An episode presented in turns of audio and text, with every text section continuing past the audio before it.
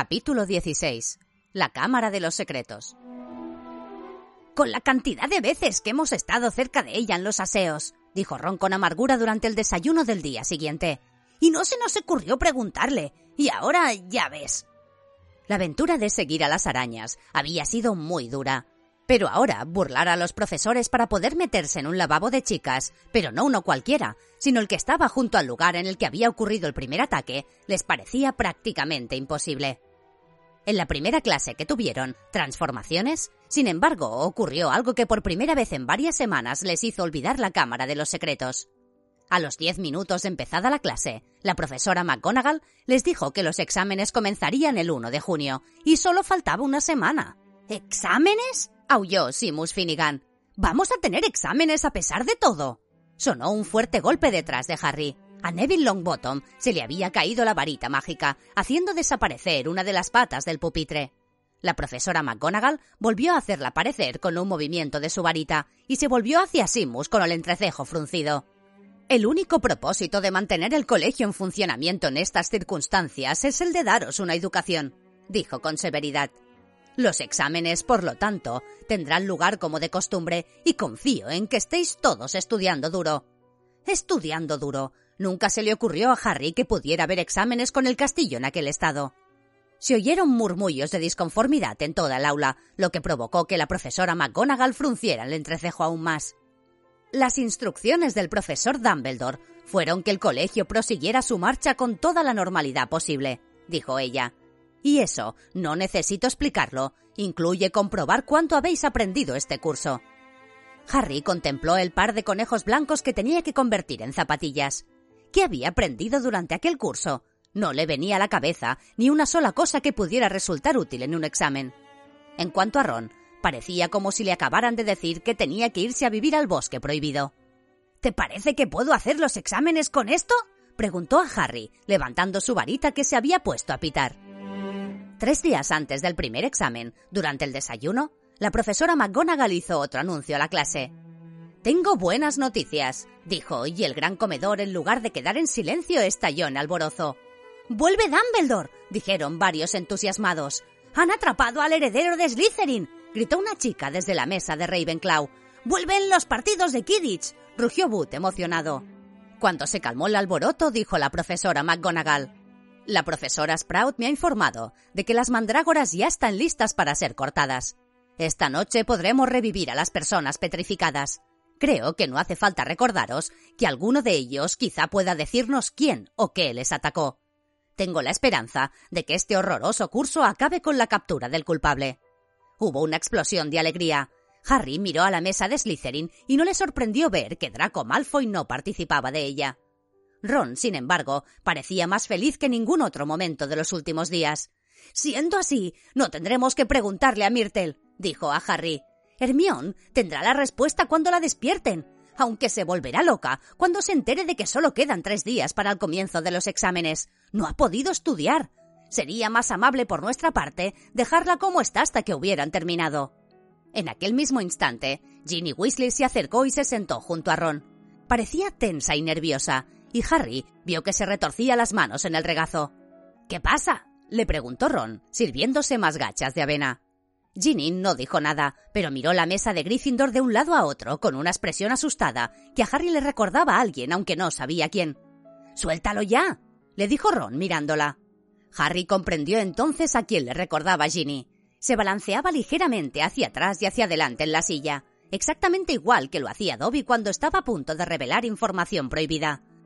Tengo. tengo algo que deciros, masculló Ginny evitando mirar directamente a Harry. ¿Qué es? Preguntó Harry. Parecía como si Ginny no pudiera encontrar las palabras adecuadas. ¿Qué? apremió Ron. Ginny abrió la boca, pero no salió de ella ningún sonido. Harry se inclinó hacia adelante y habló en voz baja para que solo le pudieran oír Ron y Ginny. ¿Tiene que ver con la Cámara de los Secretos? ¿Has visto algo o a alguien haciendo cosas sospechosas? Ginny cogió aire, y en aquel preciso momento apareció Percy Wesley pálido y fatigado. Si has acabado de comer, me sentaré en tu sitio, Ginny. Estoy muerto de hambre. Acabo de terminar la ronda. Ginny saltó de la silla como si le hubiera dado la corriente y echó a Percy una mirada breve y aterrorizada y salió corriendo. Percy se sentó y cogió una jarra del centro de la mesa. Percy, dijo Ron enfadado. Estaba a punto de contarnos algo importante. Percy se atragantó en medio de un sorbo de té. ¿Qué era eso tan importante? Preguntó, tosiendo. Yo le acababa de preguntar si había visto algo raro y ella se disponía a decir Ah, eso. No tiene nada que ver con la Cámara de los Secretos, dijo Percy. ¿Cómo lo sabes? dijo Ron arqueando las cejas. Bueno, si es imprescindible que te lo diga. Ginny, esto mm, me encontró el otro día cuando yo estaba. Bueno, no importa. El caso es que. es que ella me vio hacer algo y yo. Ah, mm, bueno, que le pedí que no se lo dijera a nadie. Yo creía que mantendría su palabra. No es nada de verdad, pero preferiría. Harry nunca había visto a Percy pasando semejante apuro. ¿Qué hacías, Percy? preguntó Ron sonriendo. Vamos, dínoslo. No nos reiremos. Percy no devolvió la sonrisa. Pásame los bollos, Harry, me muero de hambre. Harry sabía que todo el misterio podría resolverse al día siguiente sin la ayuda de Myrtle, pero si se presentaba, no dejaría escapar la oportunidad de hablar con ella. Y afortunadamente se presentó, a media mañana, cuando Gilderoy Lockhart les conducía al aula de historia de la magia. Lockhart, que tan a menudo les había asegurado de que todo el peligro ya había pasado, solo para que se demostrara enseguida que estaba equivocado, estaba ahora plenamente convencido de que no valía la pena acompañar a los alumnos por los pasillos. No llevaba el pelo tan acicalado como de costumbre, y parecía como si hubiera estado levantado casi toda la noche, haciendo guardia en el cuarto piso. Recordad mis palabras, dijo doblando con ellos una esquina. Lo primero que dirán las bocas de esos pobres petrificados será fue Hagrid. Francamente, me asombra que la profesora McGonagall juzgue necesarias todas estas medidas de seguridad. Estoy de acuerdo, señor, dijo Harry, y a Ron se le cayeron los libros de la sorpresa. Gracias, Harry, dijo Lockhart cortésmente mientras esperaban que acabara de pasar una larga hilera de alumnos de Hufflepuff. Nosotros, los profesores, tenemos cosas mucho más importantes que hacer y acompañar a los alumnos por los pasillos y quedarnos de guardia toda la noche. Es verdad, dijo Ron comprensivo. ¿Por qué no nos deja aquí, señor? Solo nos queda este pasillo. ¿Sabes, Wesley? Creo que tienes razón, respondió Lockhart. La verdad es que debería ir a preparar mi próxima clase. Y salió apresuradamente. A preparar su próxima clase dijo Ron con sorna, a ondularse el cabello más bien. Dejaron que el resto de la clase pasara adelante, y luego enfilaron por un pasillo lateral y corrieron hacia los aseos de Myrtle la Llorona. Pero cuando ya se felicitaban el uno al otro por su brillante idea, Potter, Wesley, ¿qué estáis haciendo? Era la profesora McGonagall y tenía los labios más apretados que nunca. Estábamos. estábamos. balbuceó Ron. Íbamos a ver. Armión dijo Harry. Tanto Ron como la profesora McGonagall lo miraron. Hace mucho que no la vemos, profesora, continuó Harry hablando deprisa y pisando a Ron en el pie. Y pretendíamos colarnos en la enfermería, ya sabe, y decirle que las mandrágoras ya están casi listas y, bueno, que no se preocupara. La profesora McGonagall seguía mirándolo y por un momento Harry pensó que iba a estallar de furia, pero cuando habló lo hizo con una voz ronca poco habitual en ella. Naturalmente, dijo, y Harry vio sorprendido que brillaba una lágrima en uno de sus ojos redondos y vivos. Naturalmente. Comprendo que todo esto ha sido más duro para los amigos de los que están. Lo comprendo perfectamente. Sí, Potter, claro que podéis ver a la señorita Granger. Informaré al profesor Vince de dónde habéis ido. Decidle a la señora Pomfrey que os he dado permiso. Harry y Ron se alejaron, sin atreverse a creer que se hubieran librado del castigo. Al doblar la esquina, oyeron claramente a la profesora McGonagall sonarse la nariz. Esa, dijo Ron emocionado, ha sido la mejor historia que has inventado nunca. No tenían otra opción que ir a la enfermería y decir a la señora Pomfrey que la profesora McGonagall les había dado permiso para visitar a. La señora Pomfrey los dejó entrar, pero a regañadientes. No sirve de nada hablar a alguien petrificado les dijo, y ellos al sentarse al lado de Hermión tuvieron que admitir que tenía razón. Era evidente que Hermión no tenía la más remota idea de que tenía visitas, y que lo mismo daría que lo de que no se preocupara se lo dijeran a la mesilla de noche. ¿Vería al atacante? preguntó Ron mirando con tristeza el rostro rígido de Hermión. porque si se apareció sigilosamente, quizá no lo viera nadie. Pero Harry no miraba el rostro de Hermión, porque se había fijado en que su mano derecha, apretada encima de las mantas, aferraba en el puño un trozo de papel estrujado. Asegurándose de que la señora Pomfrey no estaba cerca, se lo señaló a Ron. Intenta sacárselo, susurró Ron, corriendo su silla para ocultar a Harry de la vista de la señora Pomfrey. No fue una tarea fácil. La mano de Hermión apretaba con tal fuerza el papel que Harry creía que al tirar se rompería. Mientras Ron lo cubría, él tiraba y forcejeaba, y al fin, después de varios minutos de tensión, el papel salió. Era una página arrancada de un libro muy viejo. Harry la alisó con emoción y Ron se inclinó para leerla también. De las muchas bestias pavorosas y monstruos terribles que vagan por nuestra tierra, no hay ninguna más sorprendente ni más letal que el basilisco, conocido como el rey de las serpientes. Esta serpiente que puede alcanzar un tamaño gigantesco y cuya vida dura varios siglos, nace de un huevo de gallina empollado por un sapo. Sus métodos de matar son de lo más extraordinario, pues además de sus colmillos mortalmente venenosos, el basilisco mata con la mirada. Y todos cuantos fijaren su vista en el brillo de sus ojos han de sufrir instantánea muerte. Las arañas huyen del basilisco, pues es este su mortal enemigo, y el basilisco huye solo del canto del gallo, que para él es mortal. Y debajo de esto había escrita una sola palabra con una letra que Harry reconoció como la de Hermión. Cañerías. Fue como si alguien hubiera encendido la luz de repente en su cerebro. Ron, musitó. Eso es. Aquí está la respuesta. El monstruo de la cámara es un basilisco, una serpiente gigante, por eso he oído a veces esa voz por todo el colegio, y nadie más la ha oído, porque yo comprendo la lengua parcel. Harry miró las camas que había a su alrededor. El basilisco mata a la gente con la mirada, pero no ha muerto nadie, porque ninguno de ellos lo miró directo a los ojos. Colin lo vio a través de su cámara de fotos. El basilisco quemó toda la película que había dentro, pero a Colin solo lo petrificó. Justin. Justin debe de haber visto al basilisco a través de Nick casi decapitado. Y Nick lo vería perfectamente, pero no podía morir otra vez. Y. y a Hermión y a la prefecta de Ravenclaw las hallaron con aquel espejo al lado. Hermión acababa de enterarse de que el monstruo era un basilisco.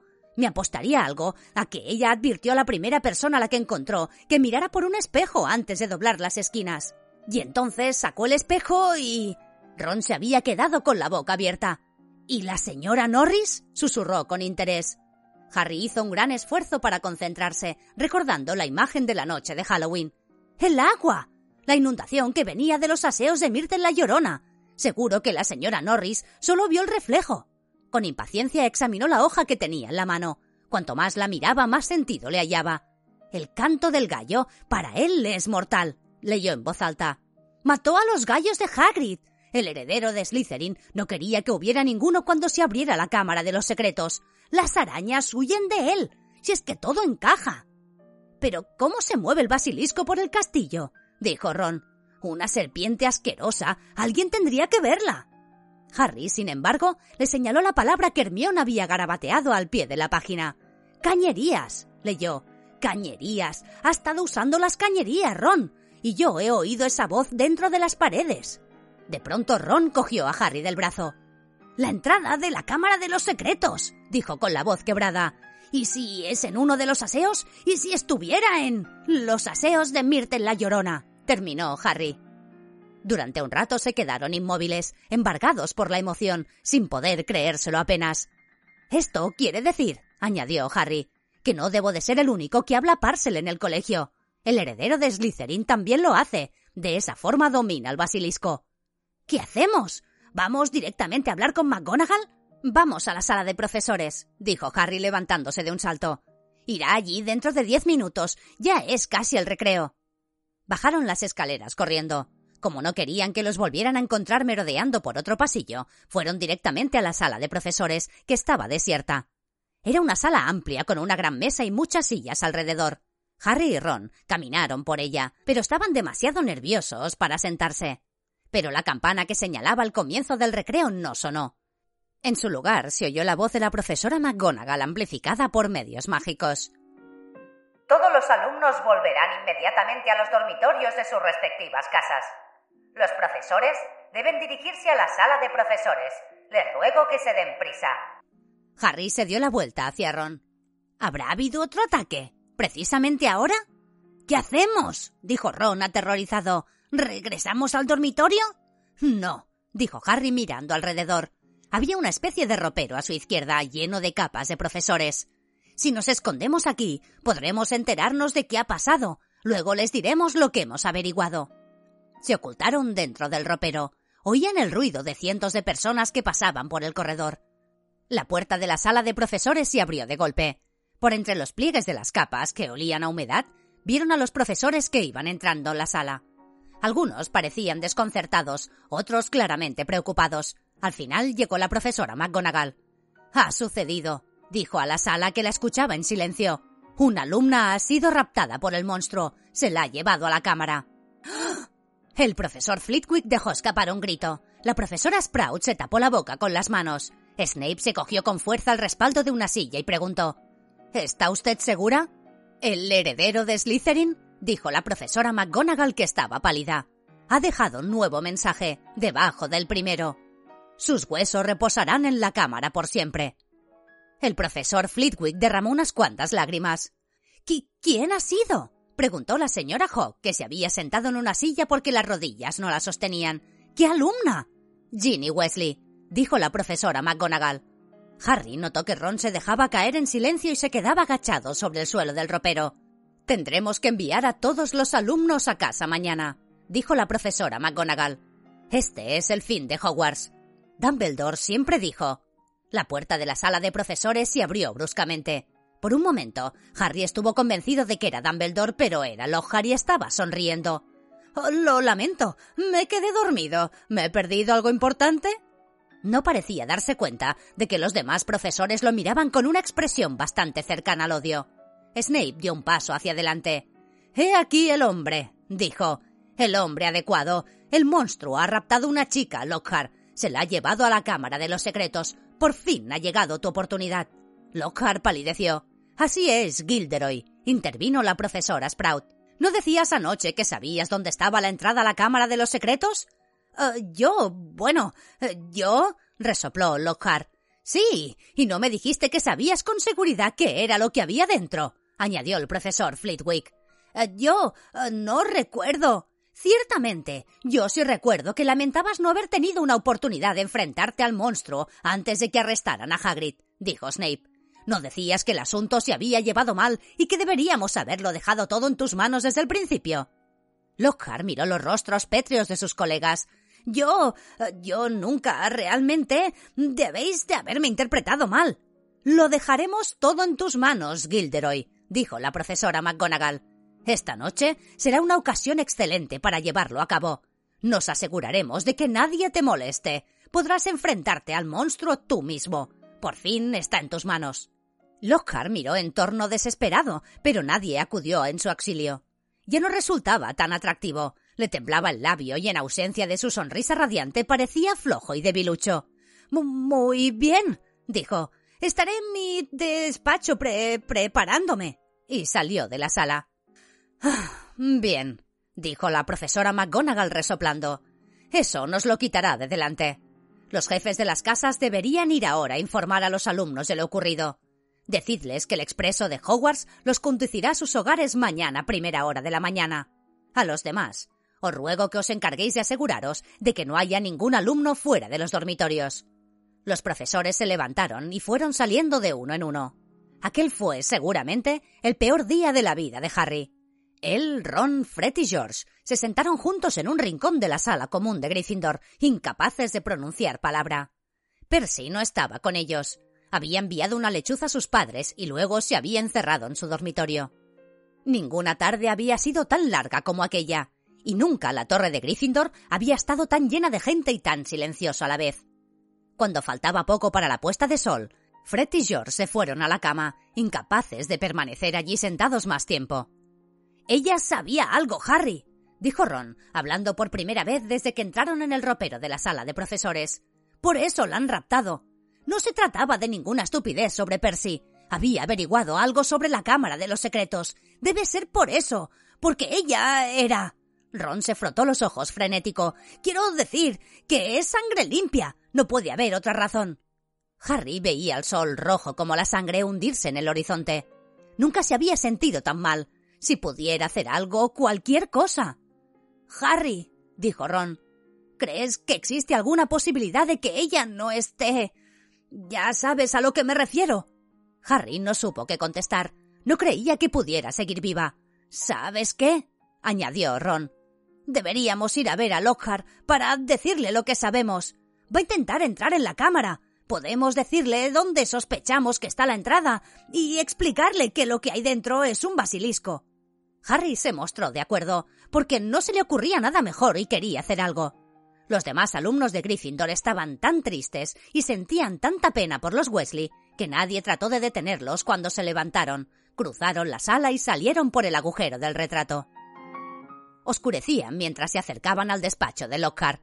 Les dio la impresión de que dentro había una gran actividad. Podían oír sonido de roces, golpes y pasos apresurados. Harry llamó. Dentro se hizo un repentino silencio. Luego la puerta se entreabrió y Lockhart asomó un ojo por la rendija. ¡Ah, señor Potter, señor Wesley! dijo abriendo la puerta un poco más. En este momento estaba muy ocupado. Si os dais prisa. Profesor, tenemos información para usted, dijo Harry. Creemos que le será útil. Ah, bueno, no es muy. Lockhart parecía encontrarse muy incómodo, a juzgar por el trozo de cara que veían. Quiero decir, bueno, bien. Abrió la puerta y entraron. El despacho estaba casi completamente vacío. En el suelo había dos grandes baúles abiertos. Uno contenía túnicas de color verde jade, lila y azul medianoche, dobladas con precipitación. El otro, libros mezclados desordenadamente. Las fotografías que habían cubierto las paredes estaban ahora guardadas en cajas encima de la mesa. ¿Se. se va a algún lado? preguntó Harry. Esto. bueno, sí, admitió Lockhart arrancando un póster de sí mismo de tamaño natural y comenzando a enrollarlo. Una llamada urgente e insoslayable. Tengo que marchar. ¿Y mi hermana? preguntó Ron con voz entrecortada. Bueno, en cuanto a eso, es ciertamente lamentable, dijo Lockhart evitando mirarlo a los ojos, mientras sacaba un cajón y empezaba a vaciar el contenido en una bolsa. Nadie lo lamenta más que yo. Usted es el profesor de defensa contra las artes oscuras, dijo Harry. No puede irse ahora, con todas las cosas oscuras que están pasando. Bueno, he de decir que cuando acepté el empleo, murmuró Lockhart amontonando calcetines sobre las túnicas, no constaba nada en el contrato. Yo no esperaba. ¿Quiere decir que va a salir corriendo? dijo Harry sin poder creérselo. Después de todo lo que cuentan sus libros. Los libros pueden ser mal interpretados, repuso Lockhart con sutileza. Usted los ha escrito, gritó Harry.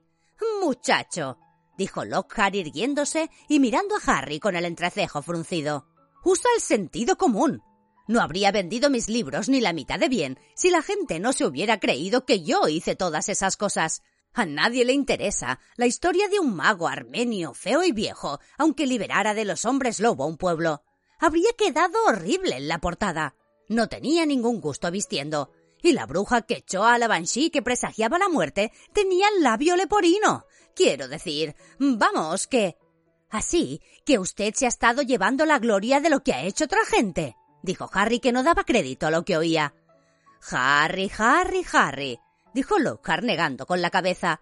No es tan simple. Tuve que hacer un gran trabajo. Tuve que encontrar esas personas, preguntarles cómo lo habían hecho exactamente y encantarlos con el embrujo desmemorizante para que no pudieran recordar nada.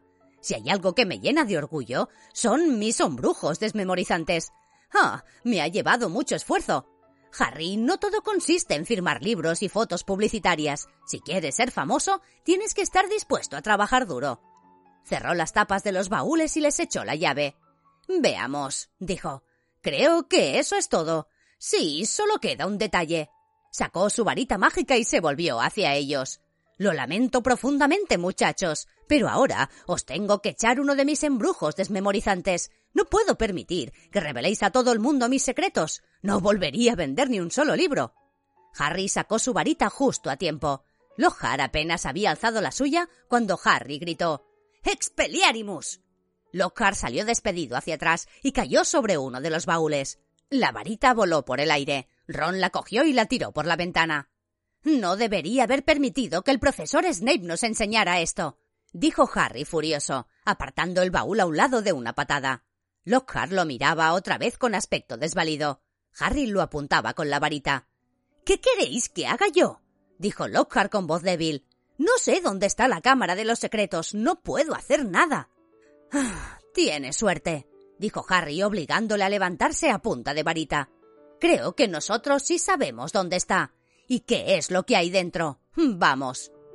Hicieron salir a Lockhart de su despacho. Descendieron por las escaleras más cercanas y fueron por el largo corredor de los mensajes en la pared hasta la puerta de los aseos de Myrtle la Llorona. Hicieron pasar a Lockhart delante. A Harry le hizo gracia que temblara. Myrtle la Llorona estaba sentada sobre la cisterna del último retrete. Oh, eres tú, dijo ella al ver a Harry. ¿Qué quieres esta vez? Preguntarte cómo moriste, dijo Harry. El aspecto de Myrtle cambió de repente. Parecía como si nunca hubiera oído una pregunta que la halagara tanto. ¡Oh! Fue horrible, dijo encantada. Sucedió aquí mismo. Morí en este mismo retrete. Lo recuerdo perfectamente. Me había escondido porque Olive Horby se reía de mis gafas. La puerta estaba cerrada y yo lloraba y entonces oí que entraba alguien. Decían algo raro. Pienso que debían de estar hablando en una lengua extraña. De cualquier manera, lo que de verdad me llamó la atención es que era un chico el que hablaba. Así que abrí la puerta para decirle que se fuera y utilizara sus aseos. Pero entonces... Myrtle estaba henchida de orgullo, el rostro iluminado. Me morí. ¿Cómo? preguntó Harry. Ni idea, dijo Myrtle en voz muy baja. Solo recuerdo haber visto unos ojos grandes y amarillos. Todo mi cuerpo quedó como paralizado y luego me fui flotando. Dirigió a Harry una mirada ensoñadora. Y luego regresé. Estaba decidida a hacerle un embrujo a Olive Horby, pero ella estaba arrepentida de haberse reído de mis gafas. Exactamente. ¿Dónde viste los ojos? preguntó Harry. Por ahí, contestó Myrtle señalando vagamente hacia el lavabo que había enfrente de su retrete. Harry y Ron se acercaron a toda prisa. Lockhart quedó atrás, con una mirada de profundo terror en el rostro. Parecía un lavabo normal. Examinaron cada centímetro de su superficie, por dentro y por fuera, incluyendo las cañerías de debajo. Y entonces Harry lo vio.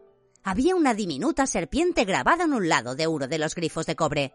Ese grifo no ha funcionado nunca, dijo Myrtle con alegría cuando intentaron accionarlo. Harry, dijo Ron, di algo, algo en lengua parcel. Pero. Harry hizo un esfuerzo. Las únicas ocasiones en las que había logrado hablar en lengua parcel estaba delante una verdadera serpiente. Se concentró en la diminuta figura, intentando imaginar que era una serpiente de verdad. Ábrete, dijo. Miró a Ron, que negaba con la cabeza. Lo has dicho en nuestra lengua, explicó. Harry volvió a mirar a la serpiente, intentando imaginarse que estaba viva. Al mover la cabeza, la luz de la vela producía la sensación de que la serpiente se movía.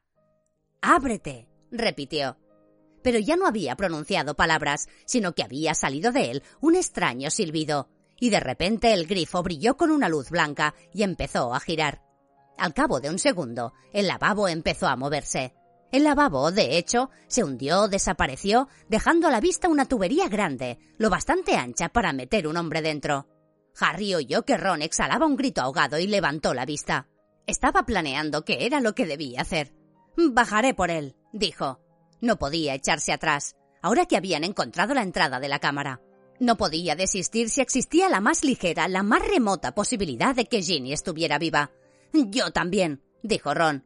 Hubo una pausa. Bien, creo que no os hago falta, dijo Lockhart con una reminiscencia de su antigua sonrisa. Así que me.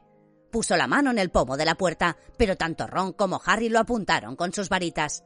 Usted bajará adelante, gruñó Ron. Con la cara completamente blanca y desprovisto de varita, Lockhart se acercó a la abertura. Muchachos, dijo con voz débil. Muchachos, ¿de qué va a servir? Harry le pegó en la espalda con su varita. Lockhart metió las piernas en la tubería. No creo, realmente. Empezó a decir, pero Ron le dio un empujón y se hundió tubería abajo. Harry se apresuró a seguirlo, se metió en la tubería y se dejó caer. Era como tirarse por un tobogán interminable, viscoso y oscuro. Podía ver otras tuberías que surgían como ramas en todas las direcciones, pero ninguna era tan larga como aquella por la que iban, que se curvaba y retorcía, descendiendo súbitamente. Calculaba que ya estaban por debajo incluso de las mazmorras del castillo. Detrás de él podía oír a Ron, que hacía un ruido sordo al doblar las curvas. Y entonces, cuando se empezaba a preguntar qué sucedería cuando llegara al final, la tubería tomó una dirección horizontal y él cayó del extremo del tubo al húmedo suelo de un oscuro túnel de piedra, lo bastante alto para poder estar de pie. Lockhart se estaba incorporando un poco más allá, cubierto de barro y blanco como un fantasma. Harry se hizo a un lado y Ron salió también del tubo como una bala. Debemos encontrarnos a kilómetros de distancia del colegio, dijo Harry y su voz resonaba en el negro túnel. Y debajo del lago, quizá dijo Ron afinando la vista para vislumbrar los muros negruzcos y llenos de barro. Los tres intentaron ver en la oscuridad lo que había delante. ¡Lumos! ordenó Harry a su varita, y la lucecita se encendió de nuevo. Vamos, dijo a Ron y Lockhart, y comenzaron a andar. Sus pasos retumbaban en el húmedo suelo. El túnel estaba tan oscuro que solo podían ver a corta distancia. Sus sombras, proyectadas en las húmedas paredes por la luz de la varita, parecían figuras monstruosas. Recordad, dijo Harry en voz baja, mientras caminaban con cautela. Al menor signo de movimiento hay que cerrar los ojos inmediatamente. Pero el túnel estaba tranquilo como una tumba, y el primer sonido inesperado que oyeron fue cuando Ron pisó el cráneo de una rata. Harry bajó la varita para alumbrar el suelo y vio que estaba repleto de huesos de pequeños animales. Haciendo un esfuerzo para no imaginarse el aspecto que podía presentar Ginny si la encontraban, Harry fue marcándoles el camino. Doblaron una oscura curva. Harry, aquí hay algo, dijo Ron con la voz ronca, cogiendo a Harry por el hombro. Se quedaron quietos, mirando. Harry podía ver tan solo la silueta de una cosa grande y encorvada que yacía de un lado en el otro túnel. No se movía. Quizás esté dormido, musitó volviéndose a mirar a los otros dos. Lockhart se tapaba los ojos con las manos. Harry volvió a mirar aquello. El corazón le palpitaba con tanta rapidez que le dolía. Muy despacio, abriendo los ojos solo lo justo para ver, Harry avanzó con la varita en alto. La luz iluminó la piel de una serpiente gigantesca, una piel de un verde intenso, ponzoñoso, que yacía atravesada en el suelo del túnel, retorcida y vacía. El animal que había dejado allí su muda debía de medir al menos siete metros. ¡Caray! exclamó Ron con voz débil. Algo se movió de pronto detrás de ellos. Gilderoy Lockhart se había caído de rodillas. ¡Levántese! le dijo Ron con brusquedad, apuntando a Lockhart con su varita. Lockhart se puso en pie, pero se abalanzó sobre Ron y lo derribó al suelo de un golpe. Harry saltó hacia adelante, pero ya era demasiado tarde. Lockhart se incorporaba jadeando con la varita de Ron en la mano y su sonrisa esplendorosa de nuevo en la cara. Aquí termina la aventura, muchachos, dijo. Cogeré un trozo de esta piel y volveré al colegio. Diré que era demasiado tarde para salvar a la niña y que vosotros dos perdisteis el conocimiento al ver su cuerpo destrozado. Despedíos de vuestras memorias. Levantó en el aire la varita mágica de Ron recompuesta con celo y gritó Obliviate. La varita estalló con la fuerza de una pequeña bomba. Harry se cubrió la cabeza con las manos y echó a correr hacia la piel de la serpiente escapando de los grandes trozos de techo que se desplomaban contra el suelo. Enseguida vio que se había quedado aislado y tenía ante sí una sólida pared formada por las piedras desprendidas. Ron. gritó. ¿Estás bien, Ron? Estoy aquí. La voz de Ron llegaba apagada desde el otro lado de las piedras caídas. Estoy bien, pero este idiota no. La varita se volvió contra él. Escuchó un ruido sordo y un fuerte ¡ay! como si Ron le acabara de dar una patada en la espinilla a Lockhart. ¿Y, ahora qué? dijo la voz de Ron con desespero. No podemos pasar. Nos llevaría una eternidad. Harry miró al techo del túnel. Habían aparecido en él unas grietas considerables. Nunca había intentado mover por medio de la magia algo tan pesado como todo aquel montón de piedras, y no parecía aquel un buen momento para intentarlo. ¿Y si se derrumbaba todo el túnel? Hubo otro ruido sordo y otro ay, provenientes del otro lado de la pared. Estaban malgastando el tiempo. Ginny ya llevaba horas en la cámara de los secretos. Harry sabía que solo se podía hacer una cosa. Aguarda aquí, indicó a Ron. Aguarda con Lockhart. Iré yo. Si dentro de una hora no he vuelto. Hubo una pausa muy elocuente. Intentaré quitar algunas piedras, dijo Ron, que parecía hacer esfuerzos para que su voz sonara segura, para que puedas, para que puedas cruzar al volver y... Hasta dentro de un rato, dijo Harry, tratando de dar a su voz temblorosa un tono de confianza. Y partió él solo, cruzando la piel de la serpiente gigante. Enseguida dejó de oír el distante jadeo de Ron al esforzarse para quitar las piedras. El túnel serpenteaba continuamente. Harry sentía la incomodidad de cada uno de sus músculos en tensión. Quería llegar al final del túnel y al mismo tiempo le aterrorizaba lo que pudiera encontrar en él. Y entonces, al fin, al doblar sigilosamente otra curva, vio delante de él una gruesa pared en la que estaban talladas las figuras de dos serpientes entrelazadas, con grandes y brillantes esmeraldas en los ojos. Harry se acercó a la pared. Tenía la garganta muy seca no tuvo que hacer un gran esfuerzo para imaginarse que aquellas serpientes eran de verdad, porque sus ojos parecían extrañamente vivos. Tenía que intuir lo que debía hacer. Se aclaró la garganta y le pareció que los ojos de las serpientes parpadeaban. ¡Ábrete! dijo Harry con un silbido bajo, desmayado. Las serpientes se separaron al abrirse el muro. Las dos mitades de éste se deslizaron a los lados hasta quedar ocultas, y Harry, temblando de la cabeza a los pies, entró.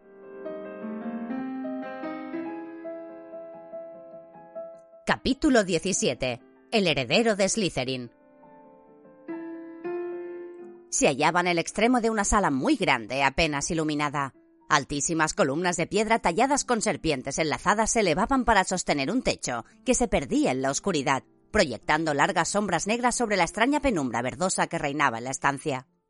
Con el corazón latiéndole muy rápido, Harry escuchó aquel silencio de ultratumba. ¿Estaría el basilisco acechando en algún rincón oscuro detrás de una columna? ¿Y dónde estaría Ginny? Sacó su varita y avanzó por entre las columnas decoradas con serpientes. Sus pasos resonaban en los muros sombríos. Iba con los ojos entornados, dispuesto a cerrarlos completamente al menor indicio de movimiento. Le parecía que las serpientes de piedra lo vigilaban desde las cuencas vacías de sus ojos. Más de una vez, el corazón le dio un vuelco al creer que alguna se movía. Al llegar al último par de columnas, vio una estatua tan alta como la misma cámara, que surgía imponente adosada al muro del fondo. Harry tuvo que echar atrás la cabeza para poder ver el rostro gigantesco que la coronaba. Era un rostro antiguo y simiesco, con una barba larga y fina que le llegaba casi hasta el final de la amplia túnica de mago, donde unos enormes pies de color gris se asentaban sobre el liso suelo. Y entre los pies, boca abajo, vio una pequeña figura con túnica negra y el cabello de un rojo encendido. ¡Ginny! susurró Harry corriendo hacia ella hincándose de rodillas. Ginny, no estés muerta, por favor, no estés muerta. Dejó la varita a un lado, cogió a Ginny por los hombros y le dio la vuelta. Tenía la cara tan blanca y fría como el mármol, aunque los ojos estaban cerrados, así que no estaba petrificada. Pero entonces tenía que estar. Ginny, por favor, despierta. susurró Harry sin esperanza, agitándola. La cabeza de Ginny se movió, inanimada de un lado para otro. No despertará, dijo una voz suave. Harry se enderezó de un salto. Un muchacho alto de pelo negro estaba apoyado contra la columna más cercana, mirándole. Tenía los contornos borrosos como si Harry lo estuviera mirando a través de un cristal empañado, pero no había dudas sobre quién era. ¿Tom. Tom Riddle? Riddle asintió con la cabeza, sin apartar los ojos del rostro de Harry. ¿Qué quieres decir? ¿Por qué no despertará? dijo Harry desesperado. Ella está. no está. Todavía está viva, contestó Riddle, pero por muy poco tiempo. Harry lo miró detenidamente. Tom Riddle había estudiado en Hogwarts hacía 50 años y sin embargo allí, bajo aquella luz rara, neblinosa y brillante, aparentaba tener 16 años ni un día más. ¿Eres... ¿Eres un fantasma? preguntó Harry dubitativo. Soy un recuerdo, respondió Riddle tranquilamente, guardado en un diario durante 50 años. Riddle señaló hacia los gigantescos dedos de los pies de la estatua. Allí se encontraba abierto el pequeño diario negro que Harry había hallado en los aseos de Myrtle la Llorona. Durante un segundo, Harry se preguntó cómo habría llegado hasta allí, pero tenía asuntos más importantes en los que pensar. Tienes que ayudarme, Tom, dijo Harry volviendo a levantar la cabeza de Ginny. Tenemos que sacarla de aquí. Hay un basilisco. No sé dónde está, pero podría llegar en cualquier momento. Por favor, ayúdame.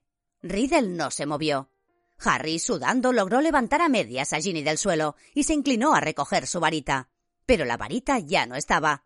¿Has visto? Levantó los ojos. Riddle seguía mirándolo y jugueteaba con la varita de Harry entre los dedos. Gracias, dijo Harry tendiendo la mano para que el muchacho se la devolviera. Una sonrisa curvó las comisuras de la boca de Riddle. Siguió mirando a Harry jugando indolente con la varita. Escucha, dijo Harry con impaciencia. Las rodillas se le doblaban bajo el peso muerto de Ginny. Tenemos que huir. Si aparece el basilisco. No vendrá si no es llamado, dijo Riddle con toda tranquilidad.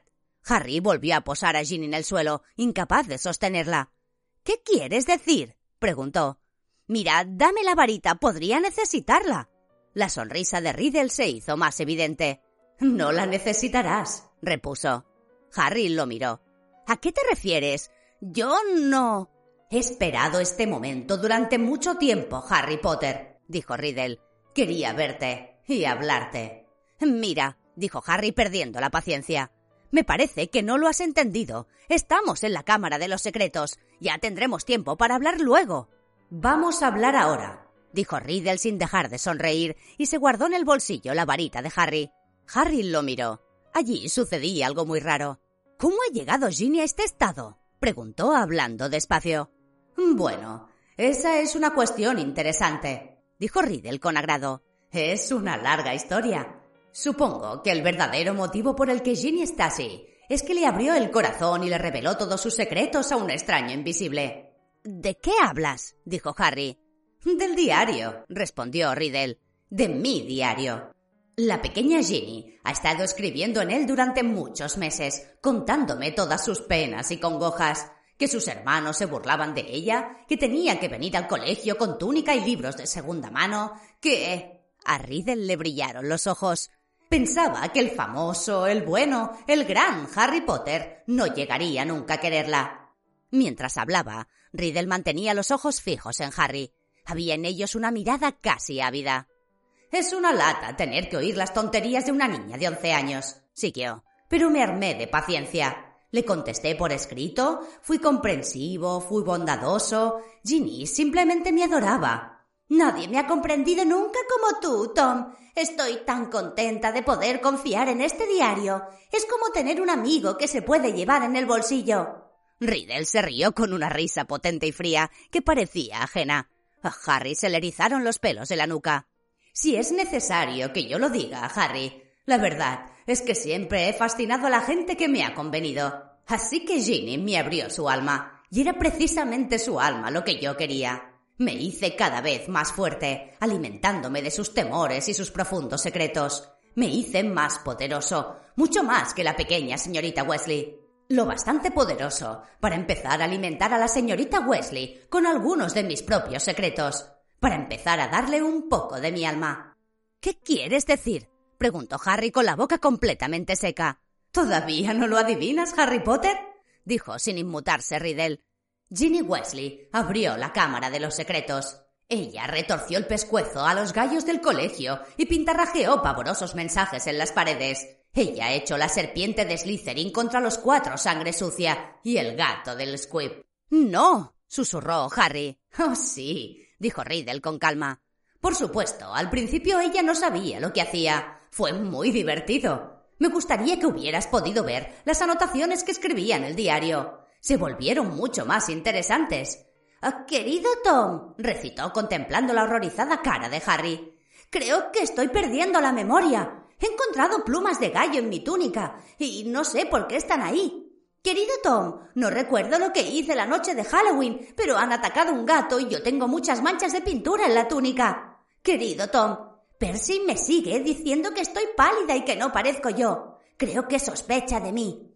Hoy ha habido otro ataque y no sé dónde me encontraba en aquel momento. ¿Qué voy a hacer, Tom? Creo que me estoy volviendo loca. Me parece que soy yo la que ataca a todo el mundo, Tom. Harry tenía los puños apretados y se clavaba las uñas en las palmas. Le llevó mucho tiempo a esa tonta de Ginny dejar de confiar en su diario, explicó Riddle. Pero al final sospechó e intentó deshacerse de él. Y entonces apareciste tú, Harry. Tú lo encontraste, y nada podía haberme hecho tan feliz. De todos los que podían haberlo cogido, fuiste tú, la persona a la que yo tenía más ganas de conocer. ¿Y por qué querías conocerme? preguntó Harry. La ira lo embargaba y tenía que hacer un gran esfuerzo para mantener firme la voz. Bueno, verás, Ginny me lo contó todo sobre ti, Harry, dijo Riddle. Toda tu fascinante historia. Sus ojos vagaron por la cicatriz en forma de rayo que Harry tenía en la frente, y su expresión se volvió más ávida. Quería averiguar más sobre ti, hablar contigo, conocerte si era posible. Así que decidí mostrarte mi famosa captura de ese zopenco Hagrid para ganarme tu confianza. Hagrid es mi amigo, dijo Harry con voz temblorosa. Y tú lo acusaste, ¿no? Creí que habías cometido un error, pero. Riddle volvió a reírse con su risa sonora. Era mi palabra contra la de Hagrid. Bueno, ya te puedes imaginar lo que pensaría el viejo Armando Dippet. Por un lado, Tom Riddle, pobre pero muy inteligente, sin padres pero muy valeroso, prefecto del colegio, estudiante modelo. Por el otro lado, el grandón e idiota de Hagrid, que tenía problemas cada dos por tres, que intentaba criar cachorros de hombre lobo debajo de la cama, que se escapaba al bosque prohibido para luchar con los trolls. Pero admito que incluso yo me sorprendí de lo bien que funcionó mi plan. Creía que alguien al fin comprendería que Hagrid no podía ser el heredero de Slytherin. Me había llevado cinco años averiguarlo todo sobre la Cámara de los Secretos y descubrir la entrada oculta. Como si Hagrid tuviera la inteligencia o el poder necesarios. Solo el profesor de transformaciones Dumbledore creía en la inocencia de Hagrid. Convenció a Dippet para que retuviera a Hagrid y le enseñara el oficio de guarda. Sí, creo que Dumbledore podría haberlo adivinado. A Dumbledore nunca le guste tanto como a los otros profesores.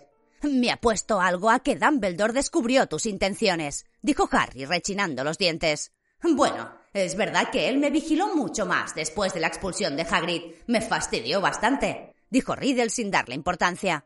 Me di cuenta de que no sería prudente volver a abrir la cámara mientras siguiera estudiando en el colegio pero no iba a desperdiciar todos los años que había pasado buscándola. Decidí dejar un diario, conservándome en sus páginas con mis 16 años de entonces, para que algún día, con un poco de suerte, sirviese de guía para que otro siguiera mis pasos y completara la noble tarea de Salazar Slytherin. Bueno, pues no la has completado, dijo Harry en tono triunfante. Nadie ha muerto esta vez, ni siquiera el gato. Dentro de unas pocas horas, la pócima de mandrágora estará lista y todos los petrificados volverán a la normalidad. No te he dicho todavía, dijo Riddle con suavidad, que ya no me preocupa matar a los sangre sucia. Desde hace meses, mi nuevo objetivo ha sido tú. Harry lo miró. Imagina mi disgusto cuando alguien volvió a abrir mi diario y ya no eras tú quien me escribía, sino Ginny. Ella te vio con el diario y se puso muy nerviosa. Y si averiguabas cómo funcionaba y el diario te contaba todos sus secretos. Y si lo que aún era peor, te decía quién había retorcido el pescuezo a los pollos. Así que esa mocosa esperó a que tu dormitorio quedara vacío y te lo robó. Pero yo ya sabía lo que tenía que hacer. Era evidente que tú ibas detrás del heredero de Slytherin. Por todo lo que Ginny me había dicho sobre ti, yo sabía que irías al fin del mundo para resolver el misterio, y más si atacaban a uno de tus mejores amigos. Y Ginny me había dicho que todo el colegio era un hervidero de rumores porque te habían oído hablar Parcel. Así que hice que Ginny escribiera en la pared su propia despedida y bajara a esperarte. Luchó y gritó y se puso muy pesada. Pero ya casi no le quedaba vida. Había puesto demasiado en el diario, en mí. Lo suficiente para que yo pudiera salir al fin de las páginas. He estado esperándote desde que llegamos. Sabía que vendrías, tengo muchas preguntas que hacerte, Harry Potter. ¿Cómo cuál? soltó Harry con los puños bien apretados. Bueno, dijo Riddle sonriendo. ¿Cómo es que un bebé sin un talento mágico extraordinario derrota al mago más grande de todos los tiempos? ¿Cómo escapaste sin más daño que una cicatriz, mientras que Lord Voldemort perdió sus poderes? En aquel momento apareció un extraño brillo rojo en su mirada. ¿Por qué te preocupa cómo me libré? dijo Harry despacio. Voldemort fue posterior a ti. Voldemort, dijo Riddle imperturbable, es mi pasado, mi presente y mi futuro, Harry Potter. Sacó del bolsillo la varita de Harry y escribió en el aire con ella tres resplandecientes palabras. Tom Sorbolo Riddle. Luego volvió a agitar la varita y las letras cambiaron de lugar. Soy Lord Voldemort. ¿Ves? susurró. Es un nombre que yo ya usaba en Hogwarts, aunque solo entre mis amigos más íntimos, claro. ¿Crees que iba a usar siempre mi sucio nombre Magel? Yo, que soy descendiente del mismísimo Salazar Slytherin por parte de madre. Conservar yo el nombre de un vulgar Magel que me abandonó antes de que yo naciera, solo porque se enteró de que su mujer era bruja. Oh no, Harry. Me di un nuevo nombre, un nombre que sabía que algún día temerían pronunciar todos los magos, cuando yo llegara a ser el hechicero más grande del mundo. A Harry pareció bloqueársele el cerebro. Miraba como atontado a Riddle, al huérfano que se convirtió en el asesino de sus padres y de otra mucha gente. Al final hizo un esfuerzo por hablar. No lo eres, dijo. Su voz, aparentemente calmada, estaba llena de odio. ¿No soy qué? preguntó Riddle bruscamente. No eres el hechicero más grande del mundo, dijo Harry con la respiración agitada. Lamento decepcionarte, pero pero el mejor mago del mundo es Albus Dumbledore. Todos lo dicen. Ni siquiera cuando eras fuerte te atreviste a apoderarte de Hogwarts. Dumbledore te descubrió cuando estabas en el colegio y todavía le tienes miedo. Te escondas donde te escondas. De la cara de Riddle había desaparecido la sonrisa y había ocupado su lugar una mirada de desprecio absoluto. A Dumbledore lo han echado del castillo gracias a mi simple recuerdo, dijo Riddle irritado. No está tan lejos como crees, replicó Harry. Hablaba casi sin pensar con la intención de asustar a Riddle y deseando, más que creyendo, que lo que afirmaba fuera verdad. Riddle abrió la boca pero no dijo nada. Llegaba música de algún lugar. Riddle se volvió para comprobar que en la cámara no había nadie más, pero aquella música sonaba cada vez más y más fuerte. Era inquietante, estremecedora y sobrenatural. A Harry le puso los pelos de punta y le pareció que el corazón iba a salírsele del pecho. Luego, cuando la música alcanzó tal fuerza que Harry la sentía vibrar en su interior, surgieron llamas de la columna más cercana a él. Apareció de repente un pájaro carmesí del tamaño de un cisne, que entonaba hacia el techo abovedado su rara música. Tenía una cola dorada y brillante, tan larga como la de un pavo real, y brillantes garras doradas con las que sujetaba un fardo de harapos. El pájaro se encaminó derecho a Harry, dejó caer el fardo a sus pies y se le posó en el hombro. Cuando plegó las grandes alas, Harry levantó la mirada y vio que tenía un pico dorado afilado y los ojos redondos y brillantes. El pájaro dejó de cantar y acercó su cuerpo cálido a la mejilla de Harry, sin dejar de mirar fijamente a Riddle. Es un fénix, dijo Riddle, devolviéndole una mirada perspicaz. ¿Fox? Musitó Harry sintiendo la suave presión de las garras doradas. ¿Y eso? dijo Riddle mirando el fardo que Fox había dejado caer. Eso no es más que el viejo sombrero seleccionador del colegio. Así era. Remendado, deshilachado y sucio, el sombrero yacía inmóvil a los pies de Harry. Riddle volvió a reír. Rió tan fuerte que su risa se multiplicó en la oscura cámara, como si estuvieran riendo diez Riddles al mismo tiempo. ¿Eso es lo que Dumbledore envía a su defensor? ¿Un pájaro cantor y un sombrero viejo? ¿Te sientes más seguro, Harry Potter? ¿Te sientes a salvo? Harry no respondió. No veía la utilidad de Fox ni del viejo sombrero, pero ya no se sentía solo, y aguardó con creciente valor a que Riddle dejara de reír. A lo que íbamos, Harry, dijo Riddle sonriendo todavía con ganas. En dos ocasiones en tu pasado, en mi futuro, nos hemos encontrado. Han sido dos ocasiones en las que no he logrado matarte. ¿Cómo sobreviviste? Cuéntamelo todo. Cuanto más hables, añadió con voz suave, más tardarás en morir. Harry pensó deprisa, sopesando sus posibilidades. Riddle tenía la varita. Él tenía Fox y el sombrero seleccionador, que no resultarían de gran utilidad en un duelo. No prometían mucho, la verdad. Pero cuanto más tiempo permaneciera Riddle allí, menos vida le quedaría a Ginny. Harry percibió algo de pronto. En el tiempo que llevaban en la cámara, los contornos de la imagen de Riddle se habían vuelto más claros, más corpóreos. Si Riddle y él tenían que luchar, mejor que fuera pronto. Nadie sabe por qué perdiste tus poderes al atacarme, dijo bruscamente Harry. Y yo tampoco. Pero sé por qué no pudiste matarme. Porque mi madre murió para salvarme.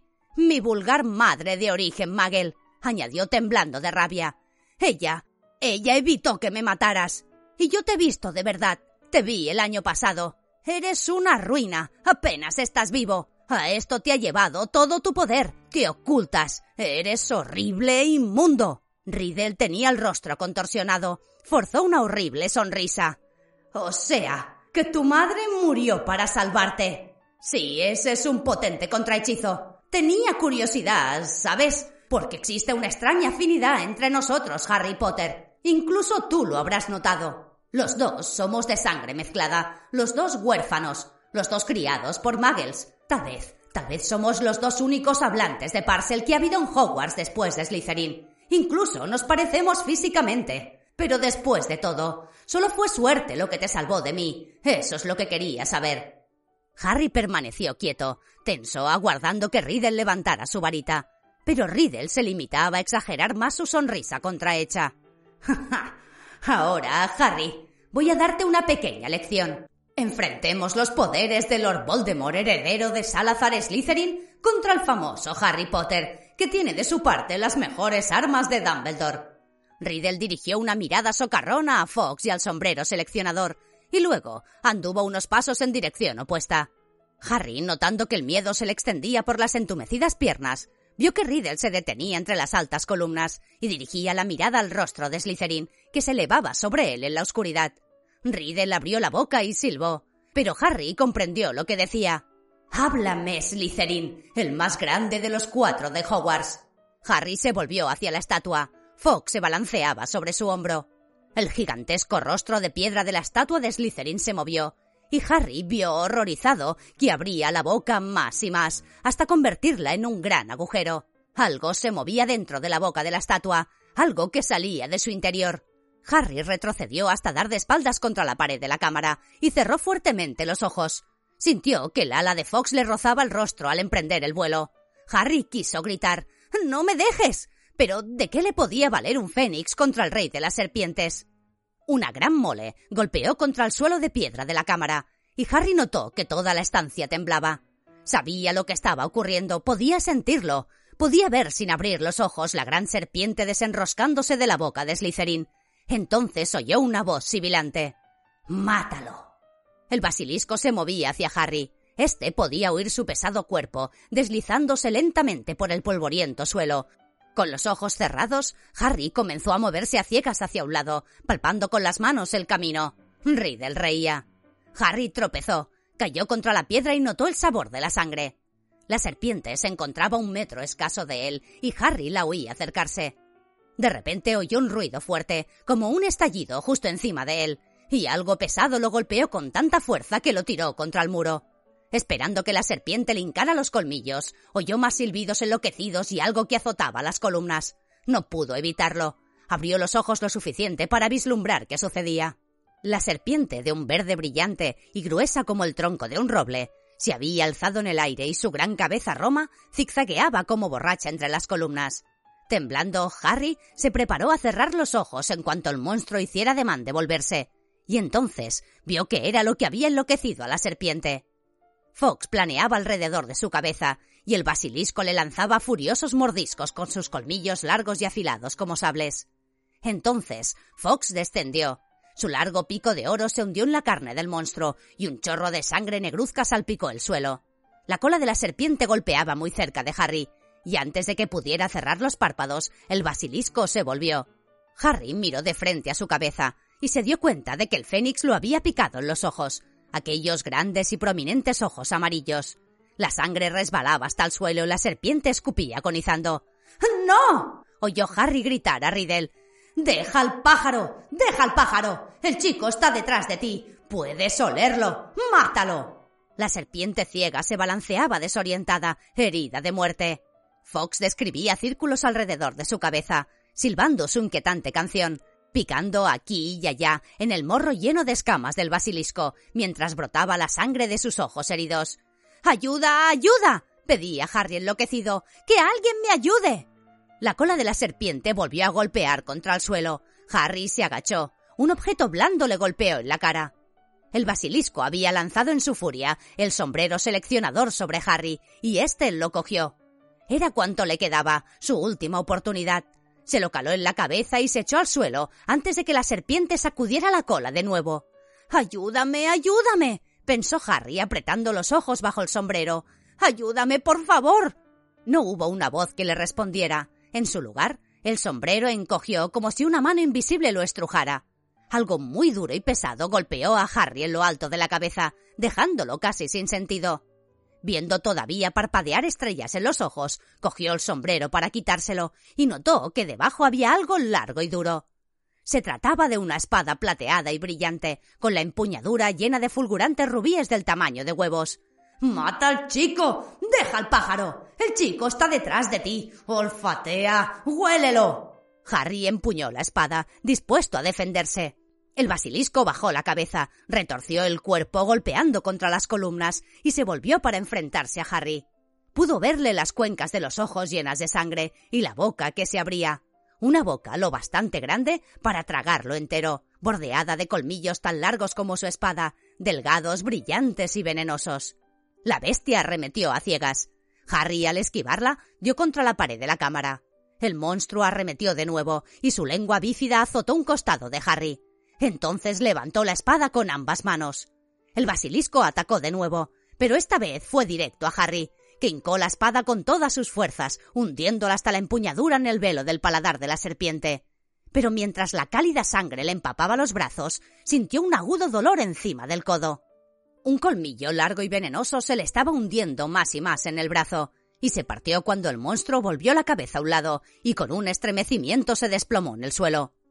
Harry, apoyado en la pared, se dejó resbalar hasta quedar sentado en el suelo. Agarró el colmillo envenenado y se lo arrancó, pero sabía que ya era demasiado tarde. El veneno había penetrado. La herida le producía un dolor candente que se le extendía lenta pero regularmente por todo el cuerpo. Al extraer el colmillo y ver su propia sangre que le empapaba la túnica, se le nubló la vista. La cámara se disolvió en un remolino de colores apagados. Una mancha roja pasó a su lado y Harry oyó un ruido de garras. Fox, dijo con dificultad. Eres estupendo, Fox. Sintió que el pájaro posaba su hermosa cabeza en el brazo, donde la serpiente lo había herido. Oyó unos pasos que resonaban en la cámara y luego vio una negra sombra delante de él. Estás muerto, Harry Potter, dijo sobre él la voz de Riddle. Muerto. Hasta el pájaro de Dumbledore lo sabe. ¿Ves lo que hace Potter? Está llorando. Harry parpadeó. Solo un instante vio con claridad la cabeza de Fox. Por las brillantes plumas le corrían unas lágrimas gruesas como perlas. Me voy a sentar aquí a esperar que mueras, Harry Potter. Tómate todo el tiempo que quieras. No tengo prisa. Harry cayó en un profundo sopor. Todo le daba vueltas. Este es el fin del famoso Harry Potter, dijo la voz distante de Riddle solo en la Cámara de los Secretos, abandonado por sus amigos, derrotado al fin por el Señor Tenebroso, al que él tan imprudentemente se enfrentó. Volverás con tu querida madre, sangre sucia, Harry. Ella compró con su vida doce años de tiempo para ti, pero al final te ha vencido Lord Voldemort. Sabías que sucedería. Si aquello era morirse, pensó Harry, no era tan desagradable. Incluso el dolor se iba. Pero, ¿de verdad era aquello la muerte? En lugar de oscurecerse, la cámara se volvía más y más clara. Harry movió un poco la cabeza, y allí estaba Fox, apoyándole todavía la suya en el brazo. Un charquito de lágrimas brillaba en torno a la herida, solo que ya no había herida. ¡Márchate, pájaro! dijo de pronto la voz de Riddle. ¡Sepárate de él! ¡He dicho que te vayas! Harry levantó la cabeza. Riddle apuntaba a Fox con la varita de Harry. Sonó como un disparo y Fox emprendió el vuelo en un remolino de rojo y oro. Lágrimas de Fénix, dijo Riddle en voz baja contemplando el brazo de Harry. Naturalmente, poderes curativos. Me había olvidado. Miró a Harry a la cara. Pero igualdad. De hecho, lo prefiero así. Solos tú y yo. Harry Potter. Tú y yo. Levantó la varita. Entonces, con un batir de alas, Fox pasó de nuevo por encima de sus cabezas y dejó caer algo en el regazo de Harry. El diario. Lo miraron los dos durante una fracción de segundo. Riddle con la varita levantada. Luego, sin pensar, sin meditar, como si todo aquel tiempo hubiera esperado para hacerlo, Harry cogió el colmillo de basilisco del suelo y lo clavó en el cuaderno. Se oyó un grito largo, horrible, desgarrado. La tinta salió a chorros del diario, vertiéndose sobre las manos de Harry e inundando el suelo. Riddle se retorcía gritando y entonces desapareció. Se oyó caer al suelo la varita de Harry, y luego se hizo el silencio. roto solo por el goteo de la tinta que aún manaba del diario. El veneno del basilisco había abierto un agujero incandescente en el cuaderno. Harry se levantó temblando. La cabeza le daba vueltas, como si hubiera recorrido kilómetros con los polvos flu. Recogió la varita y el sombrero, y de un fuerte tirón extrajo la brillante espada del paladar del basilisco. Le llegó un débil gemido en el fondo de la cámara. Ginny se movía. Mientras Harry corría hacia ella, la muchacha se sentó, y sus ojos desconcertados pasaron del inmenso cuerpo del basilisco a Harry, con la túnica empapada de sangre, y luego al cuaderno que éste llevaba en la mano.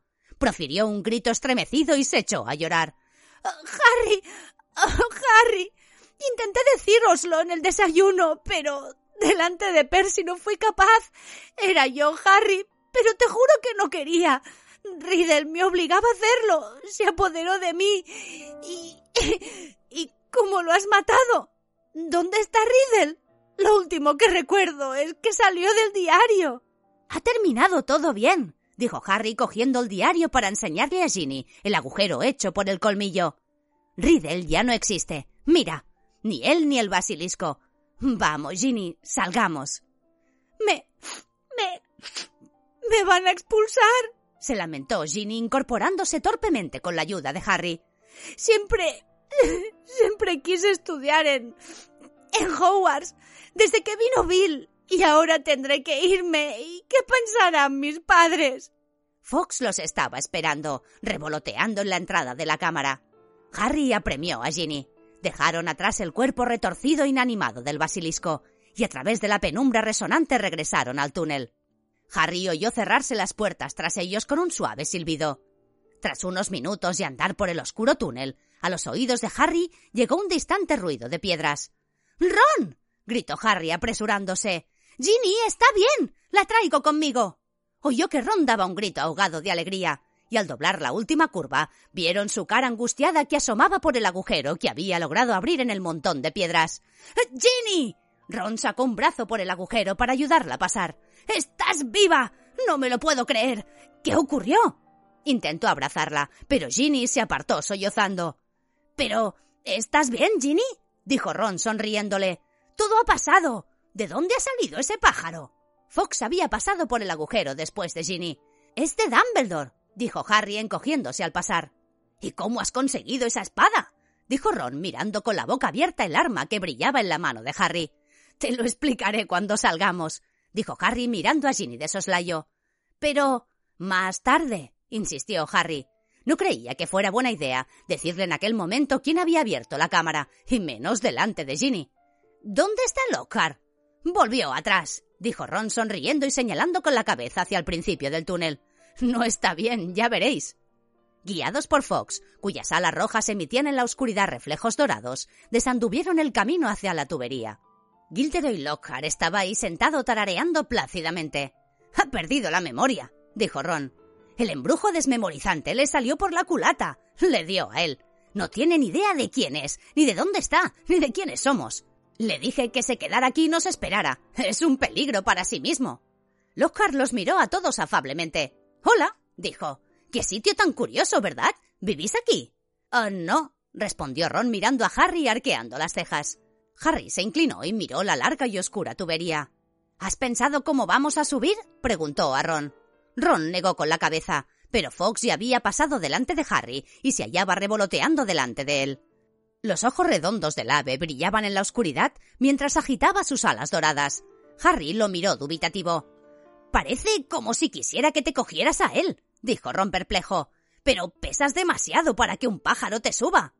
Fox, aclaró Harry, no es un pájaro normal. Se volvió inmediatamente a los otros. Vamos a darnos la mano. Ginny, coge la de Ron. ¿Profesor Lockhart? Se refiere a usted, aclaró Ron a Lockhart. Coja la otra mano de Ginny. Harry se metió la espada y el sombrero seleccionador en el cinto. Ron se agarró a los bajos de la túnica de Harry y Harry a las plumas de la cola de Fox, que resultaban curiosamente cálidas al tacto. Una extraordinaria luminosidad pareció extenderse por todo el cuerpo del ave, y en un segundo se encontraron subiendo por la tubería a toda velocidad. Harry podía oír a Lockhart que decía ¡Asombroso! ¡Asombroso! Parece cosa de magia. El aire helado azotaba el pelo de Harry, y cuando empezaba a disfrutar del paseo, el viaje por la tubería terminó.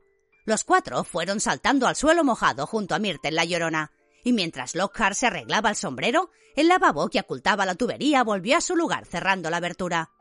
Myrtle los miraba con ojos desorbitados. ¡Estás vivo! dijo a Harry sin comprender. Pareces muy decepcionada, respondió serio limpiándose las motas de sangre y de barro que tenía las gafas. No, es que había estado pensando. Si hubieras muerto, aquí serías bienvenido. Te dejaría compartir mi retrete, le dijo Myrtle ruborizándose de color plata. Uf, dijo Ron cuando salieron de los aseos al corredor oscuro y desierto. Harry, creo que le gustas a Myrtle. Ginny, tienes una rival. Pero por el rostro de Ginny seguían resbalando unas lágrimas silenciosas. ¿A dónde vamos? preguntó Ron mirando a Ginny con impaciencia. Harry señaló hacia adelante. Fox iluminaba el camino por el corredor con su destello de oro. Lo siguieron a grandes zancadas y en un instante se hallaron ante el despacho de la profesora McGonagall. Harry llamó y abrió la puerta.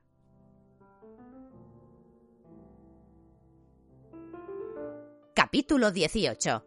La recompensa de Dobby. Hubo un momento de silencio cuando Harry, Ron, Ginny y Lockhart aparecieron en la puerta, llenos de barro, suciedad y, en el caso de Harry, sangre. Luego alguien gritó ¡Ginny! Era la señora Wesley que estaba llorando delante de la chimenea. Se puso en pie de un salto, seguida por su marido, y se abalanzaron sobre su hija. Harry, sin embargo, miraba detrás de ellos. El profesor Dumbledore estaba ante la repisa de la chimenea, sonriendo junto a la profesora McGonagall, que respiraba con dificultad y se llevaba una mano al pecho. Fox pasó zumbando cerca de Harry para posarse en el hombro de Dumbledore. Sin apenas darse cuenta, Harry y Ron se encontraron atrapados en el abrazo de la señora Wesley. La habéis salvado. La habéis salvado. ¿Cómo lo hicisteis? Creo que a todos nos encantaría enterarnos, dijo con un hilo de voz la profesora McGonagall. La señora Wesley soltó a Harry, que dudó un instante. Luego se acercó a la mesa y depositó encima el sombrero seleccionador, la espada con rubíes incrustados y lo que quedaba del diario de Riddle. Harry empezó a contarlo todo. Habló durante casi un cuarto de hora, mientras los demás lo escuchaban absortos y en silencio. Contó lo de la voz que no salía de ningún sitio, que Hermión había comprendido que lo que él oía era un basilisco que se movía por las tuberías, que él y Ron siguieron a las arañas por el bosque, que Aragog les había dicho dónde había matado a su víctima el basilisco, que había adivinado que Myrtle la Llorona había sido la víctima, y que la entrada de la Cámara de los Secretos podía encontrarse en los aseos. Muy bien, señaló la profesora McGonagall cuando Harry hizo una pausa. Así que averiguasteis dónde estaba la entrada, quebrantando un centenar de normas, añadiría yo. Pero ¿cómo demonios conseguisteis salir con vida, Potter? Así que Harry, con la voz ronca de tanto hablar, le relató la oportuna llegada de Fox y el sombrero seleccionador que le proporcionó la espada. Pero luego titubeó. Había evitado hablar sobre la relación entre el diario de Riddle y Ginny. Ella apoyaba la cabeza en el hombro de su madre y seguía derramando silenciosas lágrimas por las mejillas. ¿Y si la expulsaban? pensó Harry aterrorizado. El diario de Riddle no servía ya como prueba, pues había quedado inservible, ¿Cómo podían demostrar que era el causante de todo? Instintivamente, Harry miró a Dumbledore y éste esbozó una leve sonrisa. La hoguera de la chimenea hacía brillar sus lentes de media luna. Lo que más me intriga, dijo Dumbledore amablemente, es cómo se las arregló Lord Voldemort para embrujar a Ginny, cuando mis fuentes me indican que actualmente se halla oculto en los bosques de Albania. Harry se sintió maravillosamente aliviado. ¿Qué? ¿Qué? preguntó el señor Wesley con voz atónita. ¿Sabe que, quién? ¿Ginny embrujada? Pero Ginny no ha... Ginny no ha sido, ¿verdad? Fue el diario, dijo inmediatamente Harry, cogiéndolo y enseñándoselo a Dumbledore. Riddle lo escribió cuando tenía 16 años. Dumbledore cogió el diario que sostenía Harry y examinó minuciosamente sus páginas quemadas y mojadas. Soberbio, dijo con suavidad.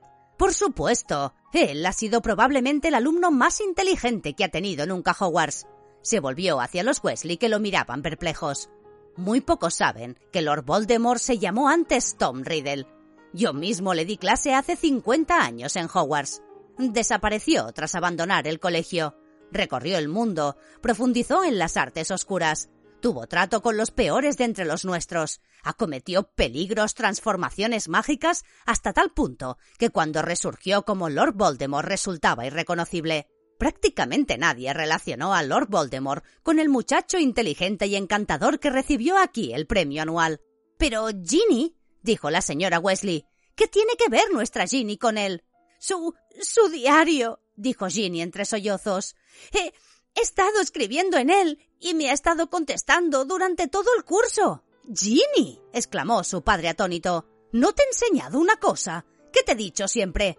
No confíes en cosas que tengan la capacidad de pensar, pero de las cuales no sepas dónde tienen el cerebro. ¿Por qué no me enseñaste el diario a mí o a tu madre?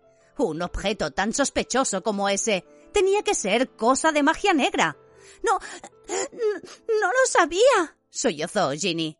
Lo encontré dentro de uno de los libros que me había comprado mamá. Pensé que alguien lo había dejado allí y se había olvidado. La señorita Wesley debería ir directamente a la enfermería terció Dumbledore con voz firme. Para ella ha sido una experiencia terrible. No habrá castigo. Lord Voldemort ha engañado a magos más viejos y más sabios. Fue a abrir la puerta. Reposo en cama y tal vez un tazón de chocolate caliente. A mí siempre me anima, añadió guiñándole un ojo bondadosamente. La señora Pomfrey estará todavía despierta. Debe de estar dando zumo de mandrágora a las víctimas del basilisco. Seguramente despertarán de un momento a otro. Así que Hermione está bien, dijo Ron con alegría. No les han causado un daño irreversible, dijo Dumbledore. La señora Wesley salió con Ginny y el padre iba detrás, todavía muy impresionado. ¿Sabes, Minerva? dijo pensativamente el profesor Dumbledore a la profesora McGonagall. Creo que esto se merece un buen banquete. ¿Te puedo pedir que vayas a avisar a los de la cocina? Bien, dijo resueltamente la profesora McGonagall, encaminándose también hacia la puerta. Te dejaré para que ajustes cuentas con Potter y Wesley. Eso es, dijo Dumbledore. Salió y Harry y Ron miraron a Dumbledore dubitativos. ¿Qué había querido decir exactamente la profesora McGonagall con aquello de ajustar cuentas? ¿Acaso los iban a castigar? Creo recordar que os dije que tendría que expulsaros si volvíais a quebrantar alguna norma del colegio, dijo Dumbledore. Ron abrió la boca horrorizado lo cual demuestra que todos tenemos que tragarnos nuestras palabras alguna vez, prosiguió Dumbledore sonriendo. Recibiréis ambos el premio por servicios especiales al colegio. Y veamos. Sí, creo que doscientos puntos para Gryffindor por cada uno. Ron se puso tan sonrosado como las flores de San Valentín de Lockhart y volvió a cerrar la boca. Pero hay alguien que parece que no dice nada sobre su participación en la peligrosa aventura, añadió Dumbledore. ¿Por qué esa modestia, Gilderoy? Harry dio un respingo. Se había olvidado por completo de Lockhart. Se volvió y vio que estaba en un rincón del despacho, con una vaga sonrisa en el rostro. Cuando Dumbledore se dirigió a él, Lockhart miró con indiferencia para ver a quién le hablaba. Profesor Dumbledore, dijo Ron enseguida. Hubo. hubo un accidente en la Cámara de los Secretos. El profesor Lockhart. ¿Soy profesor? preguntó sorprendido. Dios mío. Supongo que seré un inútil, ¿no? Intentó hacer un embrujo desmemorizante y el tiro le salió por la culata, explicó Ron a Dumbledore tranquilamente. Hay que ver, dijo Dumbledore moviendo la cabeza de forma que le temblaba el largo bigote plateado. Herido con su propia espada, Gilderoy. ¿Espada? dijo Lockhart con una voz tenue.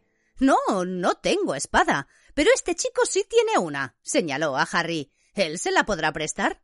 ¿Te importaría llevar también al profesor Lockhart a la enfermería? dijo Dumbledore a Ron. Quisiera tener unas palabras con Harry. Lockhart salió. Ron miró con curiosidad a Harry y Dumbledore mientras cerraba la puerta. Dumbledore fue hacia una de las sillas que había junto al fuego. Siéntate, Harry, dijo, y Harry tomó asiento incomprensiblemente azorado. Antes que nada, Harry, quiero darte las gracias, dijo Dumbledore parpadeando de nuevo. Debes de haber demostrado verdadera lealtad hacia mí en la cámara. Solo eso puede hacer que acuda Fox. Acarició al Fénix. Se agitaba las alas posado sobre una de sus rodillas. Harry sonrió con embarazo cuando Dumbledore lo miró directamente a los ojos. Así que has conocido a Tom Riddle, dijo Dumbledore pensativo. Imagino que tendría mucho interés en verte. De pronto, Harry mencionó algo que le reconcomía. Ah, profesor Dumbledore, Riddle dijo que yo que yo soy como él. Una extraña afinidad, dijo. ¿De verdad? preguntó Dumbledore, mirando a un Harry pensativo por debajo de sus espesas cejas plateadas. ¿Y a ti qué te parece, Harry? Me. me parece que no soy como él, contestó Harry más alto de lo que pretendía. Quiero decir que yo, yo soy de Gryffindor. Yo, yo soy. Pero calló. Resurgía una duda que le acechaba. Profesor, añadió después de un instante. El, el sombrero seleccionador me dijo que yo, que yo haría un buen papel en Slytherin. Todos creyeron un tiempo que yo era el heredero de Slytherin porque sé hablar Parcel. Tú sabes hablar Parcel, Harry, dijo tranquilamente Dumbledore, porque Lord Voldemort, que es el último descendiente de Salazar Slytherin, habla Parcel. Si no estoy muy equivocado, él te transfirió algunos de sus poderes la noche que te hizo esa cicatriz. No era su intención, seguro. ¿Voldemort puso algo de él en mí? preguntó Harry atónito. Eso parece. Así que yo debería estar en Slytherin, dijo Harry mirando con desesperación a Dumbledore. El, el sombrero seleccionador distinguió en mí poderes de Slytherin y... Te puso en Gryffindor, dijo Dumbledore reposadamente. Escúchame, Harry. Resulta que tú tienes muchas de las cualidades que Slytherin apreciaba en sus alumnos, que eran cuidadosamente escogidos. Su propio y rarísimo don, la lengua parcel, inventiva, determinación, un cierto desdén por las normas, añadió mientras le volvía a temblar el bigote. Pero aún así, el sombrero te colocó en Gryffindor, y tú sabes por qué. Piensa. Me colocó en Gryffindor, dijo Harry con voz de derrota, solamente porque yo le pedí no ir a Slytherin. Exacto, dijo Dumbledore volviendo a sonreír. Eso es lo que te diferencia de Tom Riddle. Son nuestras elecciones, Harry, las que muestran lo que somos, mucho más que nuestras habilidades. Harry estaba en su silla atónito e inmóvil. Si quieres una prueba de que perteneces a Gryffindor, te sugiero que mires esto con más detenimiento. Dumbledore se acercó al escritorio de la profesora McGonagall, cogió la espada ensangrentada y se la pasó a Harry. Sin mucho ánimo, Harry le dio la vuelta y vio brillar los rubíes a la luz del fuego. Y luego vio el nombre grabado debajo de la empuñadura. Godric Gryffindor. Solo un verdadero miembro de Gryffindor podía haber sacado esto del sombrero, Harry, dijo simplemente Dumbledore. Durante un minuto, ninguno de los dos dijo nada. Luego, Dumbledore abrió uno de los cajones del escritorio de la profesora McGonagall y sacó de él una pluma y un tintero. Lo que necesitas, Harry, es comer algo y dormir. Te sugiero que bajes al banquete mientras escribo Azkaban. Necesitamos que vuelva nuestro guarda. Y tengo que redactar un anuncio para el profeta. Además, añadió pensativo, necesitamos un nuevo profesor de defensa contra las artes oscuras. Vaya, parece que no nos duran nada, ¿verdad? Harry se levantó y se dispuso a salir, pero apenas tocó el pomo de la puerta, ésta se abrió tan bruscamente que pegó contra la pared y rebotó. Lucius Malfoy estaba allí, con el semblante furioso, y también Dobby, encogido de miedo y cubierto de vendas. Buenas noches, Lucius, dijo Dumbledore amablemente. El señor Malfoy casi derriba a Harry al entrar en el despacho. Dobby lo seguía detrás, pegado a su capa con una expresión de terror. Vaya, dijo Lucius Malfoy fijos en Dumbledore sus fríos ojos. Ha vuelto. El Consejo Escolar lo ha suspendido de sus funciones, pero aún así, usted ha considerado conveniente volver. Bueno, Lucius verá, dijo Dumbledore sonriendo serenamente. He recibido una petición de los otros once representantes. Aquello parecía un criadero de lechuzas, para serle sincero. Cuando recibieron la noticia de que la hija de Arthur Wesley había sido asesinada, me pidieron que volviera inmediatamente. Pensaron que a pesar de todo, yo era el hombre más adecuado para el cargo. Además, me contaron cosas muy curiosas. Algunos incluso decían que usted les había amenazado con echar una maldición sobre sus familias si no accedían a destituirme. El señor Malfoy se puso aún más pálido de lo habitual, pero seguía con los ojos cargados de furia.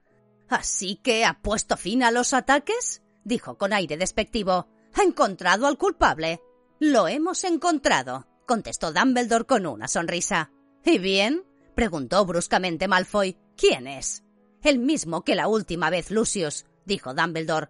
Pero esta vez, Lord Voldemort actuaba a través de otra persona, por medio de este diario. Levantó el cuaderno negro agujereado en el centro y miró a Malfoy atentamente. Harry, por el contrario, no apartaba los ojos de Dobby. El elfo hacía cosas muy raras. Miraba fijamente a Harry señalando el diario y luego al señor Malfoy. A continuación se daba puñetazos en la cabeza. Ya veo, dijo despacio Malfoy a Dumbledore. Un plan inteligente, dijo Dumbledore con voces apasionadas sin dejar de mirar a Malfoy directamente a los ojos.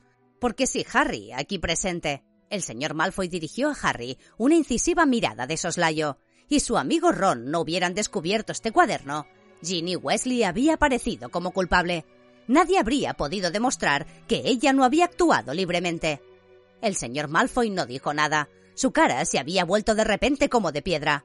E imagine, prosiguió Dumbledore, lo que podría haber ocurrido entonces. Los Wesley son una de las familias de sangre limpia más distinguidas. Imagine el efecto que habría tenido sobre Arthur Wesley y su ley de defensa contra los muggles si se descubriera que su propia hija había atacado y asesinado a personas de origen muggle.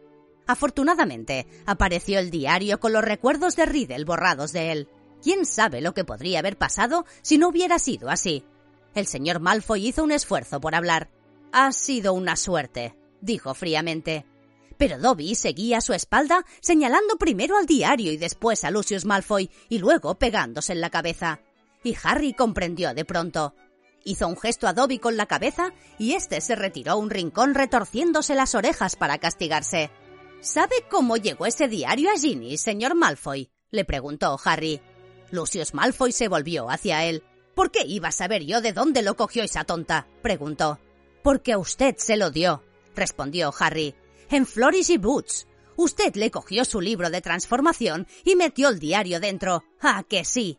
Vio que el señor Malfoy abría y cerraba las manos. Demuéstralo, dijo furioso. Nadie puede demostrarlo, dijo Dumbledore y sonrió a Harry, puesto que ha desaparecido del libro todo rastro de Riddle. Por otro lado, le aconsejo, Lucius, que deje de repartir viejos recuerdos escolares de Lord Voldemort. Si algún otro cayera en manos inocentes, Arthur Wesley se asegurará de que sea devuelto a usted a... Lucius Malfoy se quedó un momento quieto, y Harry vio claramente que su mano derecha se agitaba como si quisiera empuñar la varita. Pero en vez de hacerlo se volvió a su elfo doméstico. Nos vamos, Dobby. Tiró de la puerta, y cuando el elfo se acercó corriendo le dio una patada que lo envió fuera. Oyeron a Dobby gritar de dolor por el pasillo. Harry reflexionó un momento y entonces tuvo una idea. Profesor Dumbledore, dijo deprisa, ¿me permite que le devuelva el diario al señor Malfoy? Claro, Harry, dijo Dumbledore con calma. Pero date prisa, recuerda el banquete. Harry cogió el diario y salió del despacho corriendo. Aún se oían alejándose los gritos de dolor de Dobby, que había doblado la esquina del corredor. Rápidamente preguntándose si sería posible que su plan tuviera éxito, Harry se quitó un zapato, se sacó el calcetín sucio y embarrado y metió el diario dentro. Luego se puso a correr por el oscuro corredor. Los alcanzó al pie de las escaleras. Señor Malfoy, dijo jadeando y patinando al detenerse, tengo algo para usted. Y le puso a Lucius Malfoy en la mano el calcetín maloliente. ¿Qué diablos? El señor Malfoy extrajo el diario del calcetín, tiró este al suelo y pasó luego la vista furioso del diario a Harry. Harry Potter, vas a terminar como tus padres uno de estos días, dijo bajando la voz. También ellos eran unos idiotas entrometidos. Y se volvió para irse. Ven, Dobby. He dicho que vengas. Pero Dobby no se movió. Sostenía el calcetín sucio y embarrado de Harry, contemplándolo como si fuera un tesoro de valor incalculable. Mi, mi amo le ha dado a Dobby un calcetín, dijo el elfo asombrado. Mi amo se lo ha dado a Dobby. ¿Qué? escupió el señor Malfoy. ¿Qué has dicho? Dobby Dobby tiene un calcetín, dijo Dobby aún sin poder creérselo. Mi, mi amo lo tiró y Dobby lo cogió. Y ahora Dobby, Dobby es libre. Lucius Malfoy se quedó de piedra, mirando al elfo. Luego embistió a Harry. Por tu culpa he perdido a mi criado, mocoso. Pero Dobby gritó. Usted no hará daño a Harry Potter. Se oyó un fuerte golpe y el señor Malfoy cayó de espaldas. Bajó las escaleras de tres en tres y aterrizó hecho una masa de arrugas. Se levantó lívido y se sacó la varita, pero Dobby le levantó un dedo amenazador. Usted se va a ir ahora, dijo con fiereza señalando al señor Malfoy. Usted no tocará a Harry Potter. Váyase ahora mismo. Lucius Malfoy no tuvo elección. Dirigiéndoles una última mirada de odio, se cubrió por completo con la capa y salió apresuradamente. Harry Potter ha liberado a Dobby, chilló el elfo mirando a Harry. La luz de la luna se reflejaba a través de una ventana cercana en sus ojos esféricos. Harry Potter ha liberado a Dobby, Es lo menos que podía hacer, Dobby, dijo Harry sonriendo. Pero prométeme que no volverá a intentar salvarme la vida. Una sonrisa amplia con todos los dientes a la vista cruzó la fea cara cetrina del elfo. Solo tengo una pregunta, Dobby, dijo Harry mientras Dobby se ponía el calcetín de Harry con manos temblorosas. Usted me dijo que esto no tenía nada que ver con el que no debe ser nombrado, ¿recuerda? Bueno, era una pista, señor, dijo Dobby con los ojos muy abiertos, como si resultara obvio. Dobby le daba una pista. Antes de que se cambiara de nombre, el señor tenebroso podía ser nombrado tranquilamente. ¿Se da cuenta? Bien, dijo Harry con voz débil. Será mejor que me vaya. Hay un banquete y mi amiga Hermione ya estará recobrada. Dobby le echó los brazos a Harry en la cintura y lo abrazó con fuerza. Harry Potter es mucho más grande de lo que Dobby suponía, sollozó. Adiós, Harry Potter. Y dando un sonoro chasquido, Dobby desapareció. Harry había estado presente en varios banquetes de Hogwarts, pero en ninguno como aquel. Todos iban en pijama, y la celebración duró toda la noche. Harry no sabía si lo mejor había sido cuando Hermión corrió hacia él gritando ¡Lo has conseguido! ¡Lo has conseguido! o cuando Justin se levantó de la mesa de Hufflepuff y se le acercó veloz para estrecharle la mano y disculparse infinitamente por haber sospechado de él. O cuando Hagrid llegó a las tres y media y dio a Harry y Ron unas palmadas tan fuertes en los hombros que los tiró contra el postre. O cuando dieron a Gryffindor los 400 puntos ganados por él y Ron, con lo que se aseguraron la Copa de las Casas por segundo año consecutivo. O cuando la profesora McGonagall se levantó para anunciar que el colegio, como obsequio a los alumnos, había decidido prescindir de los exámenes. ¡Oh, no! exclamó Hermione. O cuando Dumbledore anunció que, por desgracia, el profesor Lockhart no podría volver el curso siguiente, debido a que tenía que ingresar en un sanatorio para recuperar la memoria. Algunos de los profesores se unieron al grito de júbilo con el que los alumnos recibieron estas noticias. ¡Qué pena! dijo Ron cogiendo una rosquilla rellena de mermelada. Estaba empezando a caerme bien. El resto del último trimestre transcurrió bajo un sol radiante y abrasador. Hogwarts había vuelto a la normalidad, con solo unas pequeñas diferencias. Las clases de defensa contra las artes oscuras se habían suspendido. Pero hemos hecho muchas prácticas, dijo Ron a una contrariada Hermione y Lucius Malfoy había sido expulsado del consejo escolar.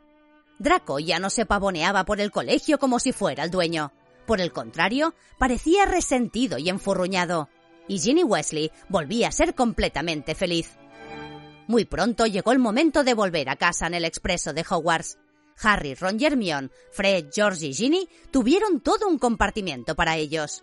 Aprovecharon al máximo las últimas horas en las que les estaba permitido hacer magia antes de que comenzaran las vacaciones.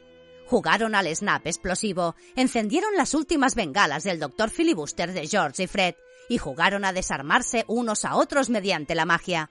Harry estaba adquiriendo en esto gran habilidad. Estaban llegando a King's Cross cuando Harry recordó algo. Ah, Ginny, ¿qué es lo que le viste hacer a Percy que no quería que se lo dijeras a nadie? Oh, eso, dijo Ginny con una risita. Bueno, es que Percy tiene novia. A Fred se le cayeron los libros que llevaba en el brazo. ¿Qué? Es la prefecta de Ravenclaw, Penelope Clearwater, dijo Ginny. Es a ella quien estuvo escribiendo todo el verano pasado. Se han estado viendo en secreto por todo el colegio. Un día los descubrí besándose en un aula vacía. Le afectó mucho cuando ella fue ya sabéis, atacada.